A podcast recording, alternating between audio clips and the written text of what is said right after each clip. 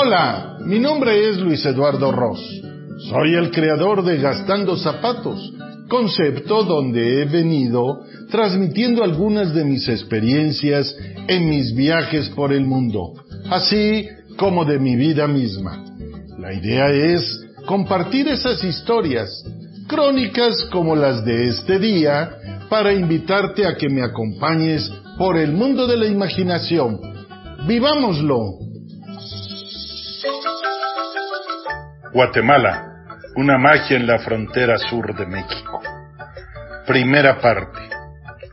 Trabajaba para Turismo del Estado de Veracruz a principio de los años noventas, cuando un operador turístico me propuso un intercambio de vuelos en la temporada de Semana Santa entre Veracruz y Guatemala. El operador contaba con el vuelo charter de ambos destinos o mercados. Traer turistas de Guatemala a Veracruz, así como de Veracruz a tierras chapinas. Con esos antecedentes, aproveché los precios en que se ofrecía el viaje. Lo platiqué con mi compadre Octavio Pérez y ambas familias, ocho pasajeros, volamos a gastar zapatos hacia aquel para nosotros desconocido país. Llegamos a un hotel cerca del aeropuerto, donde recuerdo había un rico y variado buffet de desayuno que incluía platillos regionales. Guatemala limita al norte y al oeste con México, teniendo especial similitud con el estado de Chiapas. Se dice que en 1821 las autoridades de la provincia de Chiapas declararon su independencia. La separaron de la Capitanía General de Guatemala y gestionaron su anexión al Imperio Mexicano. En 1823 decidieron que no formara parte de las Provincias Unidas del Centro de América y en 1824 promulgaron su unión a la Federación Mexicana, después de un proceso de pronunciamiento de los 104 pueblos, distribuido en los 12 partidos territoriales que la componían. Por eso de Chiapas y de Guatemala, una y otra plumas de una misma ala. En los raros negros tubos musicales y en los de madera, trozos desiguales, canta Xochitl, ríe la doña Marina, rime sus endechas Netzahualcoyotl, y zumban los dardos de Igualcamina y los caracoles del rey Ahuitzol, ya que incluso comparten la herencia de la cultura maya que se refiere a una destacada civilización mesoamericana, a lo largo de más de dos milenios en numerosos aspectos socioculturales. Arquitectura, artesanía, música, folclor, etcétera, etcétera, estableciendo a través de los años su propia personalidad de etnias y pueblos sobrevivientes al desarrollo apabullante de modernidad y tecnología, principalmente en los últimos siglos. Semejante al país vasco que cuenta con separaciones importantes, que aún así comparten provincias con Francia, siendo un territorio español. Esto puede sonar increíble en cuestiones políticas, pero le ha permitido mantener sus raíces milenarias de cultura y lenguajes hasta la actualidad. Es de llamar la atención cómo la globalización traspasa cualquier rincón por tradicional que sea. Hay que ver a los indígenas lacandones con sus coloridos, elegantes y elaborados trajes, Muchos de ellos han cambiado sus típicos guaraches por tenis de diferentes marcas deportivas, luciendo relojes digitales orientales, mientras hablan en lenguas originarias.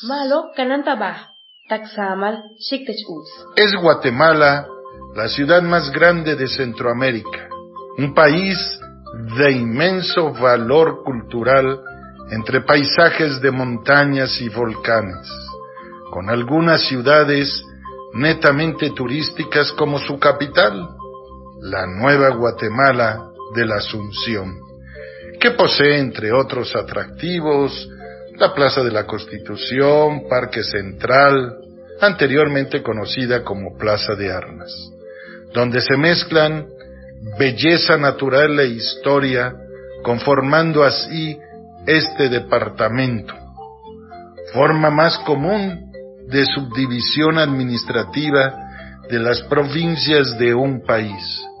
Ahí se tiene la oportunidad de visitar la Fuente del Parque, el Museo del Palacio Nacional de la Cultura, el Portal del Comercio, las cuales pueden ser marco perfecto de una fotografía entre el vuelo de cientos de palomas, así como adquirir artesanías o recuerdos en cualquiera de los numerosos puestos que se ven por doquier. Reitero, Guatemala cuenta con una gran cantidad de áreas verdes y lugares turísticos, que pueden ser el pretexto de cualquier turista extranjero para visitarla. El proyecto Parque Caminalcuyú está reconstruyendo la historia pasada de la ciudad. El área conocida como la Acrópolis lleva más de 30 años de estar expuesta al público. Parque arqueológico ubicado dentro de la misma capital, la cual creció alrededor de las ruinas, ya en el siglo XX, pero solo ahora ha empezado a revelar su historia o parte de su relación enigmática con su vecino del norte, Teotihuacán, México. Entrar a su catedral metropolitana es una interesante experiencia pero no desconocida para los mexicanos, ya que ambas naciones contamos con una catedral de similar arquitectura barroca novohispana, denominación historiográfica dada las construcciones realizadas en el territorio del virreinato de la Nueva España. Catedral de San José, Antigua Guatemala. Esta catedral, patrimonio de la humanidad, sigue venciendo al tiempo. La primera construcción de este templo comenzó en 1542. Sin embargo, fue demolida en 1669 a causa de los daños sufridos durante los terremotos. Las ruinas localizadas detrás del actual emplazamiento pueden visitarse actualmente, donde se aprecian las numerosas columnas, algunos techos y bóvedas de estilo barroco de la construcción original. Dato importante es que en esta catedral descansaron los restos de don Pedro de Alvarado, doña Beatriz de la Cueva, del obispo Francisco Marroquín y otros célebres personajes de la época colonial. Actualmente es una de las joyas arquitectónicas de la ciudad colonial y punto importante de visita de todo el que quiere admirar la grandeza de una estructura y lo que en ella se conserva. El parque de Antigua le sirve de marco y luce mejor cuando por las noches se ilumina. El Museo Popol Vuh es la casa de una de las mayores colecciones de arte de la civilización maya. En un mundo está localizada en el campus de la Universidad Francisco Marroquín en la zona 10, Ciudad de Guatemala el mercado central con variadas muestras artesanales de todos los lugares de Guatemala. Fue un recorrido de dos días en que visitamos los sitios turísticos más famosos de esta capital centroamericana. Luego viajamos a Amatitlán, ubicada a 26 kilómetros de la capital, con una altitud de 1188 metros sobre el nivel del mar. En su entorno son comunes los puestos de artesanía y las ofertas culinarias donde se puede saborear el maíz tierno o asado y la dulcería criolla, mazapán, pepitorias y bocadillos de coco. Ya en el departamento de Sololá, Guatemala, al sur occidente del país a una hora de Quetzaltenango y a 125 kilómetros de la capital, se halla un milagro natural, el lago de Amatitlán, que es un cuerpo de agua de cráter de origen volcánico, conformado por corrientes subterráneas y no por ríos u otros afluentes, formando parte de 14 municipios. Casi todos tienen nombres de santos.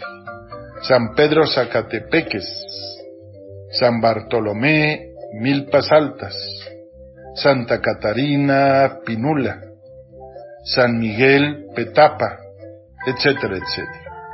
El recorrido en lanchas por dicho lago y sus alrededores lo convierten en uno de los lugares recreativos por excelencia. Regresamos a la capital y después de escuchar tanto de la antigua y la importancia de Tikal, el sitio excavado más grande de las Américas, reestructuramos el programa para los días que restaban. Deseo rescatar la palabra chapín debido a mi colección de gastar zapatos y precisamente esta palabra tiene que ver con zapatos. Por lo que al investigar encontré que el chapín o chapines era un tipo de calzado de plataforma de origen español que fueron populares y utilizados en el siglo XV en España.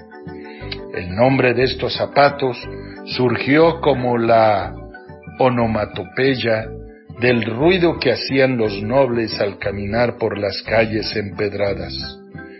Chap, chap, chap.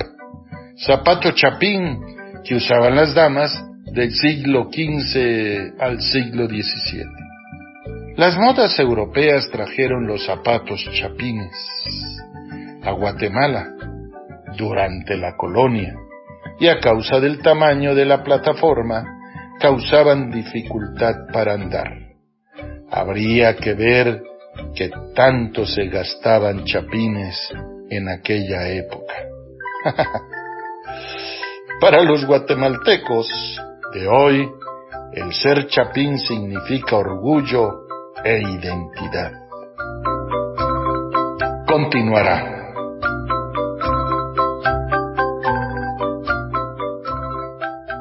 Muchas gracias a todos por haberme acompañado durante esta emisión.